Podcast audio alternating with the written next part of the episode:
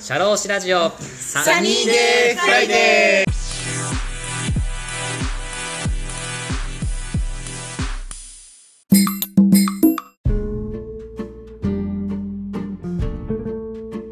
社労士ラジオサニーデイフライデー田村陽太です。この番組は社会保険労務士として活動する田村が普段の侍業という固いイメージから外れ、様々な分野で活躍する方や、その道の専門家、スペシャリストと語るトーク番組です。本日も素敵なゲストをお呼びしております。株式会社上進パートナーズ代表取締役の高木優さんです。高木さん、よろしくお願いします。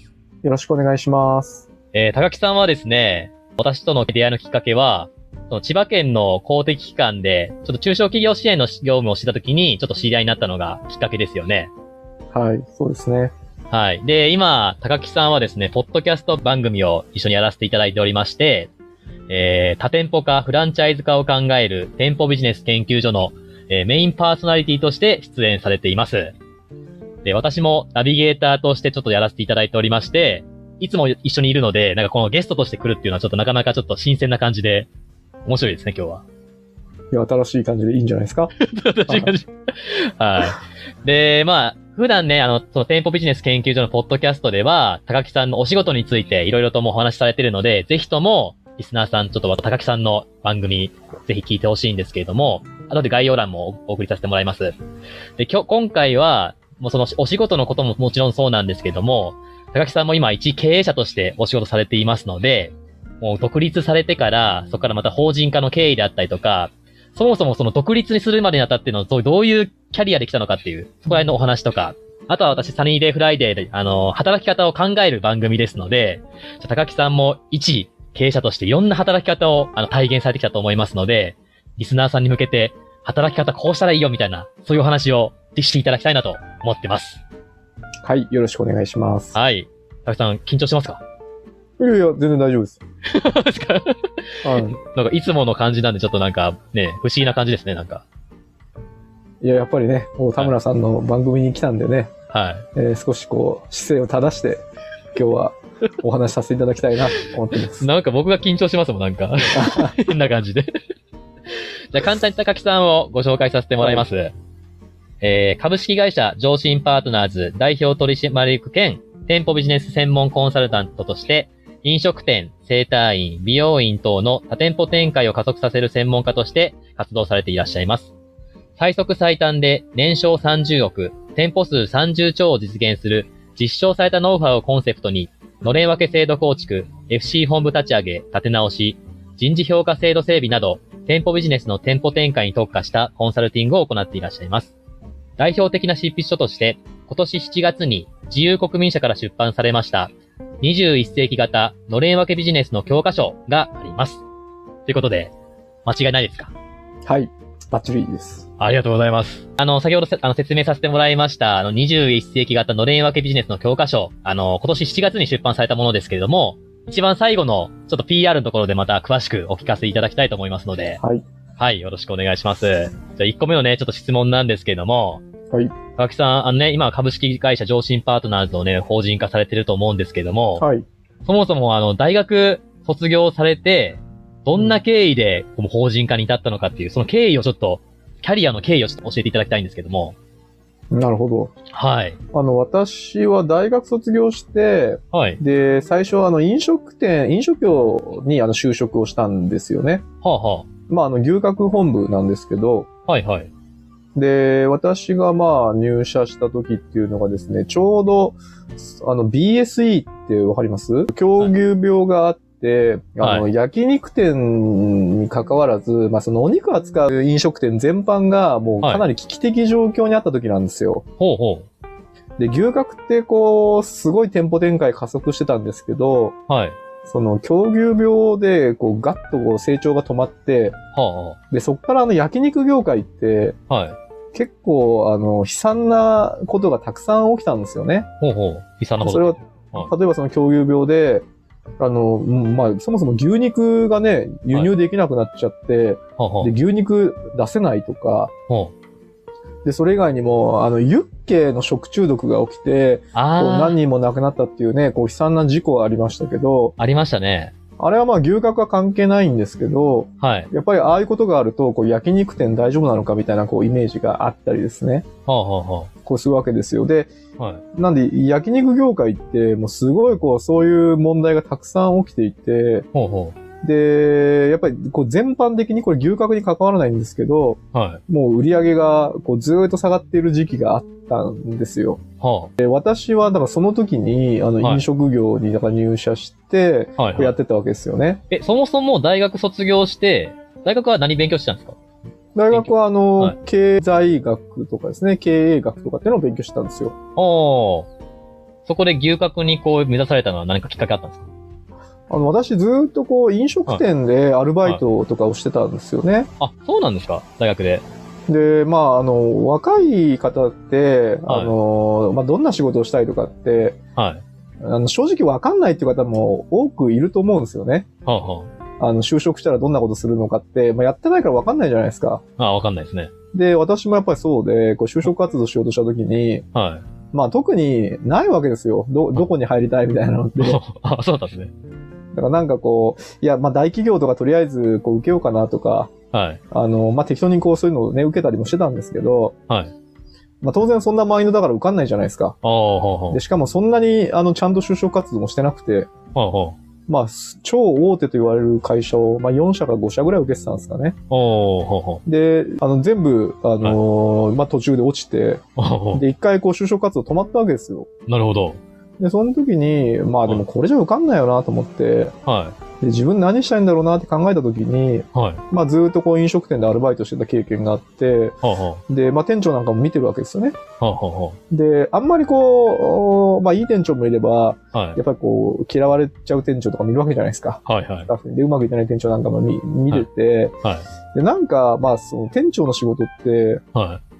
こう、普通のサラリーマンみたいに、こう、常に上司にね、見張られてるわけでもないし、おー。その中ではこう、トップなわけじゃないですか。確かに、確かに。で、自由になんかできそうだし、楽しそうだなと思ったんですよ。はで、しかもその、僕は経営とかの勉強してたんで、あ。はあ、はあ。まあその経営っていうところにも通じるじゃないですか。そうですね。なんで、これはいけそうだなって思った時に、じゃあ飲食業にしようと。ほうほうほう。で、その時に、やっぱりその当時、こう見渡すと、飲食業界の中で目立ってたのが、はい。あの、いわゆるその牛角のグループと、はい。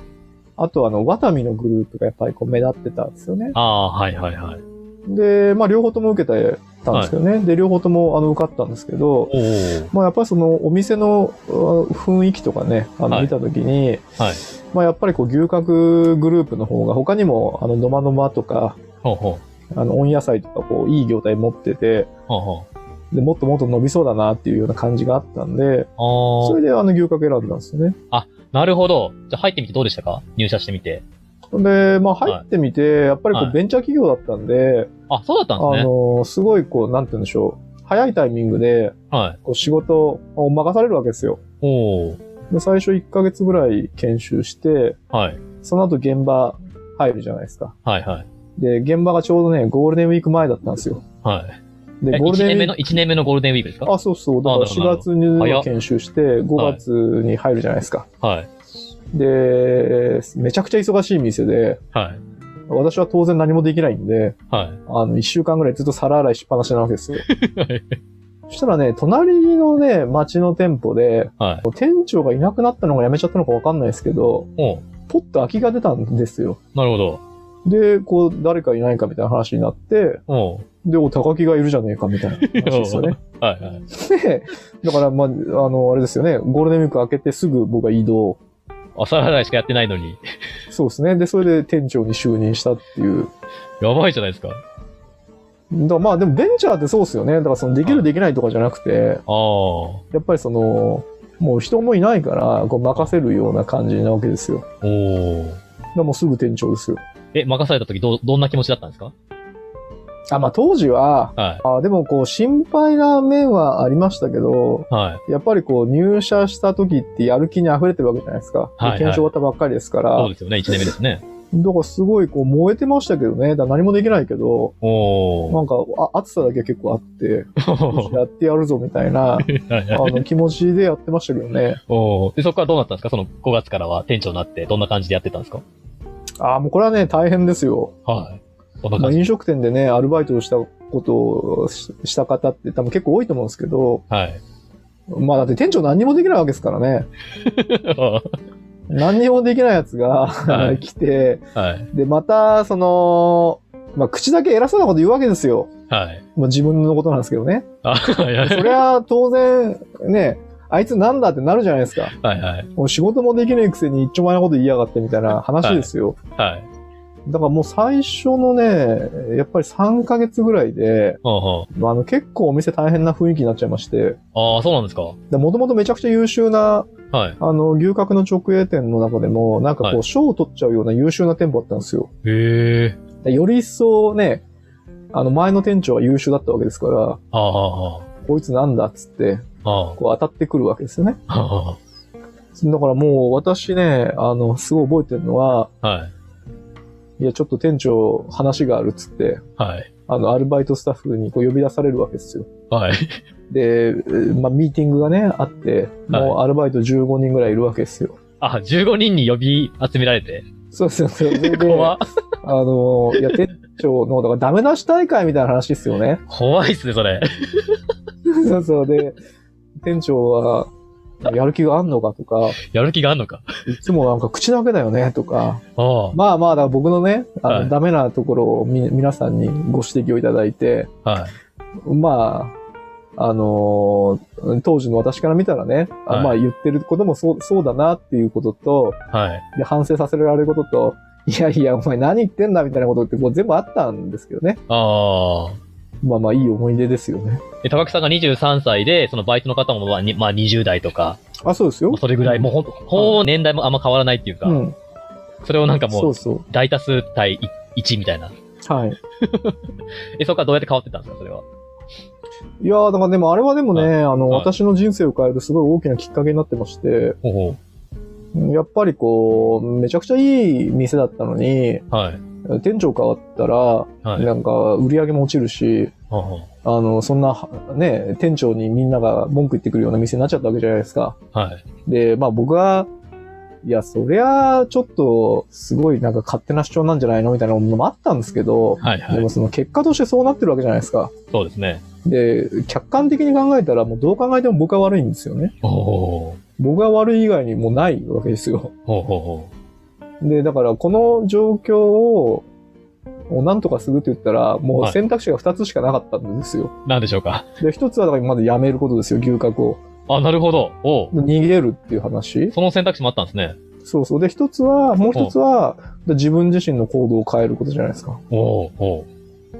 だけど、はいまあ、やっぱ辞めるっていうのはね、はい。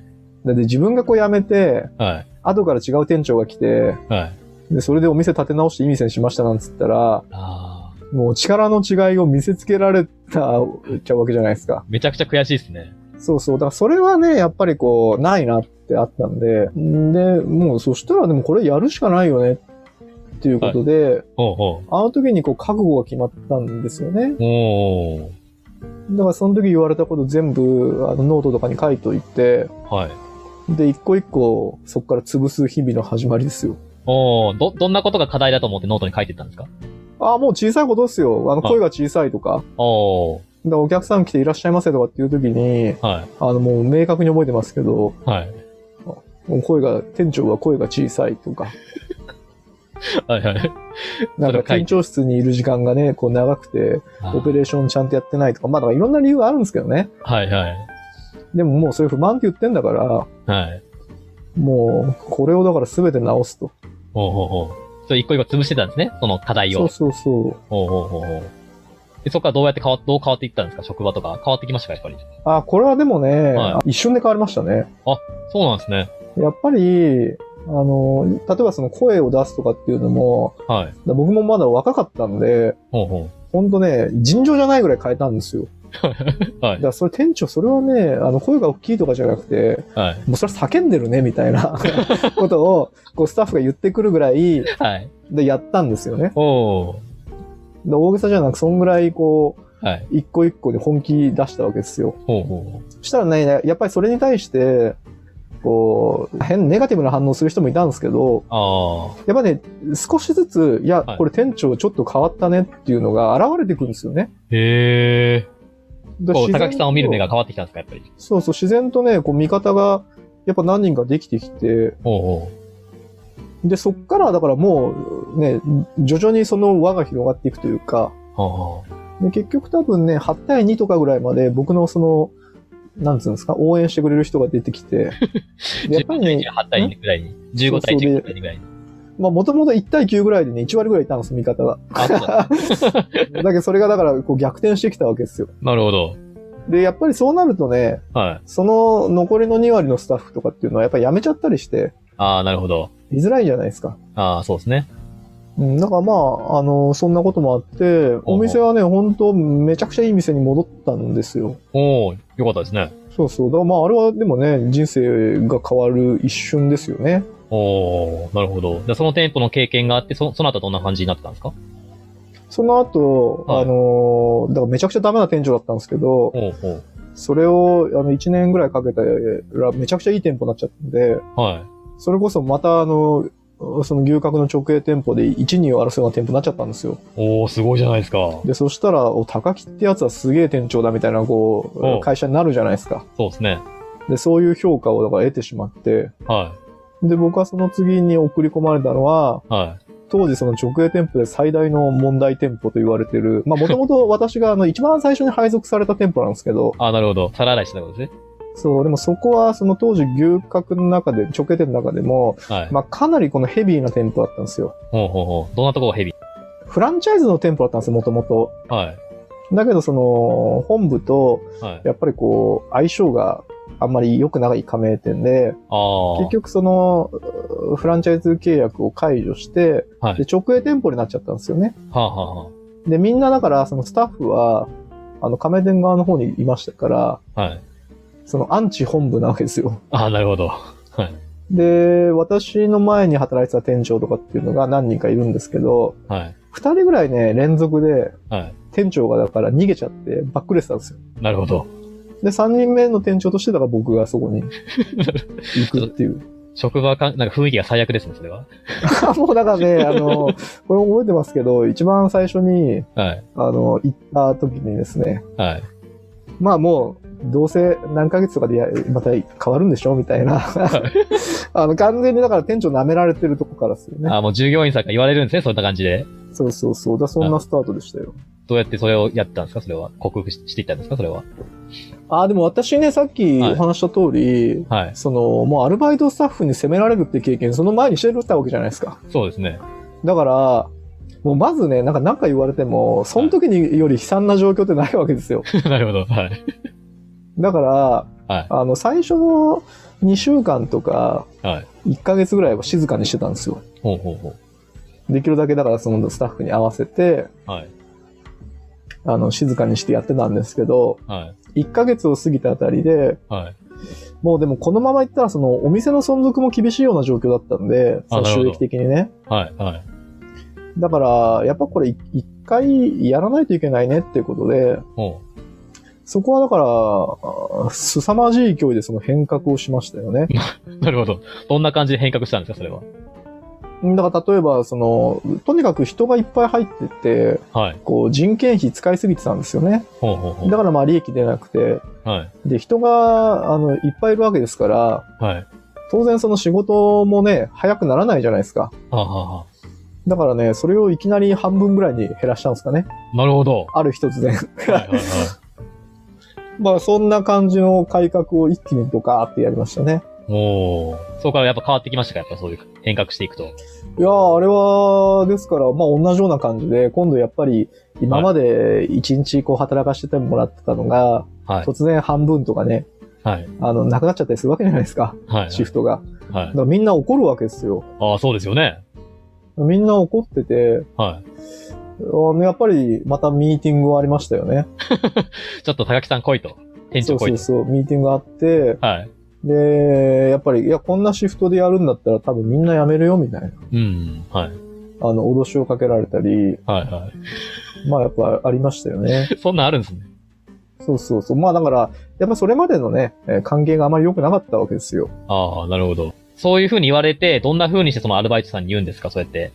そんな、ね、結構喧嘩腰じゃないですか。それをどうやってそのあったかいか、あったかい感じにさせていくんですかいや、だからこれは、やっぱり私もまだまだ経験が、あの、不足してたんで、はい。結局最終的にはね、あったかい感じにはならなかったんですよ。ああ、なるほど。だからそこは、まあ一応ね、いやでも、そのシフトはこれでやんないと、は結い。局お店の存続ができないみたいな話はね、ちゃんとこう、したつもりだったんですけど、ああ、まあ、やっぱり当時の私はは、いちょっとこう、向き合うのめんどくさかったですよね。おーあというはどういの、うそこのコミュニケーション取って、こう納得してもらって、ですかはい。じゃあ一緒にやっていこうみたいな感じっていうよりは、はい。もうだから慣れてたんだよね。そのなんか文句言われても、ああ。それを突っぱねて、はい。あのーパワーでねじ伏せるっていうことが、それぐらいの心の強さがあったので、なるほど。だからそこは、はい。もう、あの、辞めたいんだったら別に辞めてもらっても構わないと。おーただでもこうね、こうしないとそのお店の存続ができないっていう話で、はい。あのーまあ、その辺はかなり、うんあの強烈にやりましたよね。なるほど。そういうことがあったんですね。高はい木。さんね、そうやってお、でそういういろんな経験があって、で、そのまあ、遊郭さんをね、また退職されて、また法人化とかのそそういうふうに独立されるようなことがあるじゃないですか。はい、どんな感じそういう経緯になったんですかきっかけってあったんですかそれって。ああ、だからあの、冒頭にお話ししたんですけど、はいまあそういったいろんな経緯がありながらも、はい。やっぱりこう、常に考えてたのは、やっぱはりい焼肉業界が全体的にこう、し下火になってるわけですよ。はい。で、店舗も減ってるわけですよ。ほうほう。で、まあこのままね、その状況が続くってなると、はい。やっぱ会社が厳しい状態になる可能性もあるじゃないですか。はい、はい。で、その経営のね、その会社の業績が、それこそどういう状況なのかっていうところまでは、私自身も未熟でよくわかってなかったですから、はい。だから、じゃあその、もしね、このままそこから外に放り出された場合、あはい。のーこう、生きていけるのかっていう話なわけですよ。おーで、その時に僕にできることって、はい。まあ、そんな、当時はね、焼肉店の店長とか、こう、店舗スタッフみたいなことしかできなかったわけですよ。ほうほうほで、だからそれに対しての、だから強烈な、こう、なんていうんですか、危機感っていうのは、う。ほもうだから当時から持ってたんですよね。う。なるほど。はい、はい。で、あの時に、やっぱりずっと思ってたのは、はい。だからこう会社にこう依存したはい。こう生き方っていうのははい。なんか危険だなっていうのをうんうん。それこそ24か25歳ぐらいの時にはいこう感じたんですよ。おーはい。だからまあ振り返ると多分あの時の危機感がまあ今につながってると思いますよね。あー、なるほど。それが独立につながってたんですね。はい。おお。でお仕事、会社員はどれぐらい続けてたんですか会社員生活は。どれぐらい続け会てて社員はまあ私独立したのが31とかだったと思うんでまあ9年とか10年ぐらいですかね。ああ、なるほど。で、その後思い切って独立をされて、はい。その独立してからどうでしたかこの今までこう来てきましたけれども。まあ、独立して、はいあの、大変なこともありますし、はい。楽しいこともありますし、はいまあ、いろいろありましたけど、はい。 まあ、まとめると楽しい方が大きいですよね。あそうなんですか。それはどういうことですか、うーん。まあ、やっぱりこう、大変なことっていうと、はい、やっぱこう、全部自分の責任になるじゃないですか。はい、はい。だからまあ、自分の責任って言ったら言い方おかしいかもしれないですけど、すべてこう、自分次第なわけですよね。はい。だから、こう自分の収入を増やすのも減らすのも、こう自分のあり方次第で全てが決まるっていうのが、はい。まあ非常にこう厳しい部分じゃないですか。独立している時の。はい。ただ、やっぱりこう自分があ頑張ったら頑張った分だけ、その結果が出てきますよね。はい。だからこう会社に雇われてる時って、どうしてもなんかその仕事をするって、はい。まあ給料もらうためにやってると。おおだから嫌なことがあっても、ー。はい。もうなんか我慢しなきゃいけないと。はい。だからお給料もらうっていうのがなんかもう我慢料みたいなところもあるわけです よ。なるほど。でもなんかそういうのはないわけじゃないですか。今やりたくないことはやんなければやんなくていいので。はい。だからそういう意味ではやっぱりこう楽しいですよね。ああ、なるほど。高木さんあれですか、独立して何年ですか今。何年ですか独立して、今、何年だろう ?8 年ぐらいじゃないですかああ、なるほど。それ一個質問したいんですけど、はい僕はあの独立してもうすぐで3年になるんですよ。はい。で、ね、8年とか10年とかって結構まだ先の僕のビジョンなんですよ。まだまだ先長いんですけど、そう、高木さんが今までの独立振り返ってきて、なんかなんですかね、ピン、ピンを刺していくって言った、いうか、その10年とか8年を、このステージごとにピンを刺していくとしたら、どんな風にした感じでしたかそのステージごとっていうか、なんか、辛かったとあはあ、いなるほど。か。はい。まあ、3年後とはい。 5年後ぐらいに、はい。まあ、ピンが立つんじゃないですか。ああ、そうきっかけが変わったんですかな何かが変わったというか。で、やっぱり最初の3年間っていうのは、はい。まあ私はその独立するときに、はい。あの、何の準備もしてないんですよ。はい。だから、当時ね、その収入で言うと、はい。 あの、なんか原稿を書く仕事が半年分ぐらい決まってて、はい。でそれがね、数万円あったんですよ。おーはい。で、逆に言うとその数万円しかないかったんですよ、収入が。おおで、やばいじゃないですか。やばいっすね。 で、私、その時には、あの、はい結婚もしてたわけですよ。おうおうおうで、これからね、子供を作りたいみたいなこう時だったんで、はい。その収入数万円じゃ生きていけないですかはいはら、だからもう最初はやっぱりこう自分が生きるために、い。はい。こうがむしゃらな時があるわけですよ。おおもうなとにかくその自分が生きていくために、もう自分のことばっかり考えてる時があって、はいはい。で、最初の3年間ぐらいで、まあまはあ、その、生活には困らないぐらいの、おうおうあの、収入が、一応作れるようになると。おうおうで、その3年後ぐらいのタイミングで思ったのは、おうおうまあ今のその仕事の仕方でいいのかと。おうおうだ当時はね、とにかくどんな仕事でも、はいその収入になる仕事だったらやってたわけですよ。ああ、なるほど。はい。ででやりたくない仕事でも、要はその我慢してやるわけですよね。はい。だけど、なんかそのあたりから、まあでもど、それじゃあその独立した意味もないし、はい。やっぱりこう自分がやりたい仕事って何なんだろうとかね、こう自分がやるべき仕事って何なんだろうみたいなことをこう考え出すのがちょうど3年経った時ぐらいからですよね。ああ、それを3年間経験してちょっと思ったんですね。そうそちょっと次の5年目は何かあったんですかそれは。う。で、そっから、いまあ、1年2年ぐらい、はい。こう方向性を模索するわけですよ。おうおうおうでその2年間は結構こう、揺れてるわけですね。じゃああ、あその何をやっていくのかみたいな話。はい。まあ、薄ぼんやりとはあったんですけど、はいはい。まだそこ、そこに対してこう自分の残りの人生かけるこう覚悟とか決まってないわけですよ。ああ、はい。で、それが明確に決まったのが、まあちょうどその5年目ぐらいの時にはもう明確に持ってましたよね。ああ、なるほど。その2年間何があったんですかその、明確に決まったっていうのは何かあったんですかエピソードみたいなのあったんですかだからその時は、はい。もうその、なんていうんですか、収入を増やしたいとかっていう考えっていうのは結構もう、収入的には今のまま続いてればいいみたいな感じだったわけですよ。ほうほうだけどなんか、その、おーこのままでいいのかっていう、なんか満たされないものがあるわけじゃないですか。はいはい。で、だからそこは、なんかこう、例えば、えーコンサルタントのね、人たちが、独立した人たちですね、はい。が集まる、なんかそういう勉強会みたいなものに参加して、はい。なんかその他のね、全僕より、えーもっともっと20年も30年も活躍されてるコンサルタントの方が、まあどんな考え方をしてるのかですね。うんうんだからそういうのをこう学んだりして、はい。まあ、あと、まあ、そうですかね、そのコンサルタントの、本当こう、せ諸先輩方々の話を結構聞いたり、本を読んだりしましたかね。ああ、その2年間で。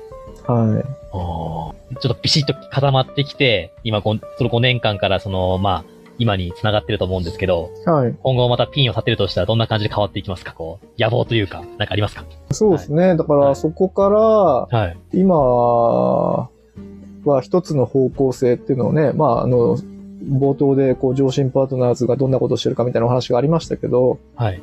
今、こう、店舗ビジネスの店舗展開をこうサポートするっていうこう軸で活動を始めていて、はい。やっぱその計画としては、あの、どれぐらいだまあその5年経って、その1年間で、はいその3カ年計画を作ったわけですよ。ほうほうほだからまあ、来期の末までの計画っていうのは、う。はい。もうある程度こう決まってるんですよね。ほうほう。だからそこは、あの、当時の私がこう思い描いた、はい。思い描けた道なわけじゃないですか。ああ、はいはい。で、今はまあ割とね、そこ、それは順調にこう進んできてるんですよ。おおすごいですね。だからそこでまた、ただその先のね、3年とか5年の道っていうのを描かなきゃいけないじゃないですか。はい。だからきっとまた、来年ですかね。だから9年目ぐらいの時に、はい。 9年目、10年目ぐらいの時にまたい一本ピンが立つんじゃないですかね。ああ、なるほど。ちょっと一個質問したいんですけど、はい。その目標を決めるじゃないですか。はいちゃんと達成するっていうのもちゃんとやってるじゃないですか、高木さんの方で。はい。その目標を達成するためになんか重要なことってなんかあるんですか遂行するためになんか重要ああ、だからまあ、い私が大事にしてるのは、はい。その、結果の目標で当然あるんですよ。はい。あの、クライアント何件にするとか、はい。あの、売り上げこれぐらいに持っていくとかって、結果の目標ってあるんですけど、はい。まあ、その結果がいくかどうかってね、あの、やってみないとわかんないんで、はあ、はあはあ、だからそこはあんまり重きを置いてなくて、ほうほその結果を達成するために、う。はい。これとこれとこれをやらなきゃいけないっていうのが、はい。あの、決まるじゃないですか。はい。はい。もしくはこれをやったら行く可能性があるみたいなものを考えるわけですよね。そうですね。はい。そしたらだからもうとにかくそっちをはい。徹底的にやりきることですよね。ああ。そう、取り組み項目を決め、明確に決めて、それを一個一個やるっていう。あ、そうそう。だから、あの例えば私7月にね、あの本を出したっていうお話がありましたけど、はい。それはもうその3カ年計画の中に入ってるんですよね、ここに。あ、そうだったんですね。。おそお。う。で、そしたらその待ってても別にそのね、向こうから声をかけてくれないですから、はい。こちらから動かなきゃいけないじゃないですか。だかそうですね。らそのために何をするのかっていうことをちゃんと決めておいて、おうおあとだからそれをやりきるってことですよね。うなるほど。わかりました。ありがとうございます。PR や宣伝をお願いいたします。はい。あの、ね、冒頭お話ありましたけど、あの、はい私7月にですね、はい。あの、のれん分けビジネスの教科書っていう、あの本を、あの、出版をさせていただきましたと。はい。で、これはあの、主に、あの、経営者向けに一応書いているんですね。で、経営者の方が、あの、まあ、自分の会社のね、事業拡大と、あとね、その社員の幸せほう。この二つを両立させることを、その方法をまあ解説した本になっていると。はい。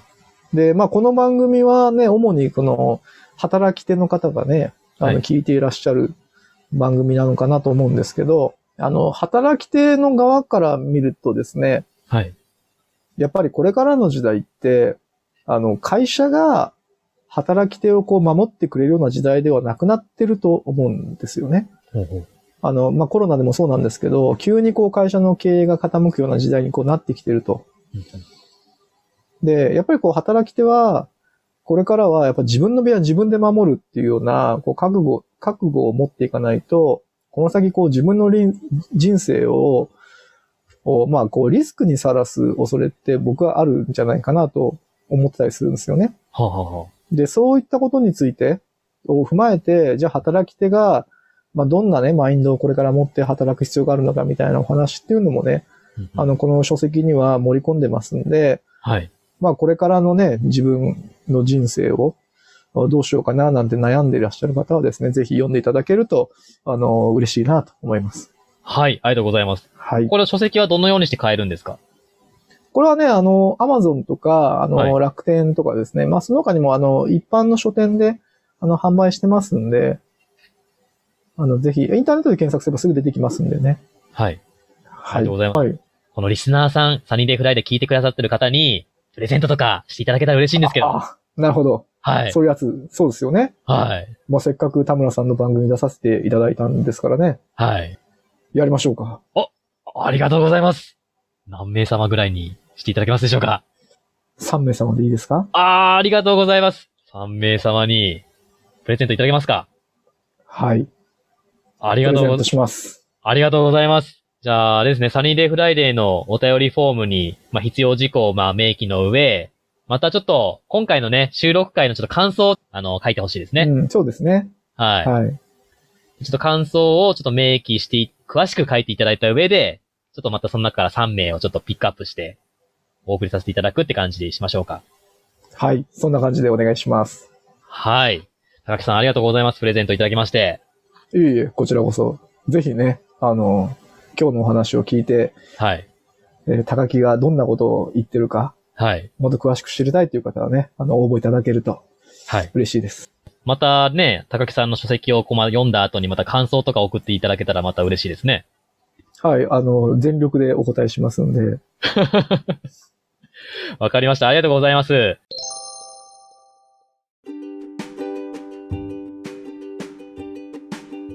いかがでしたでしょうか次回もこのお話の続編をお送りいたします。魅力的なお話たっぷりです。お楽しみに。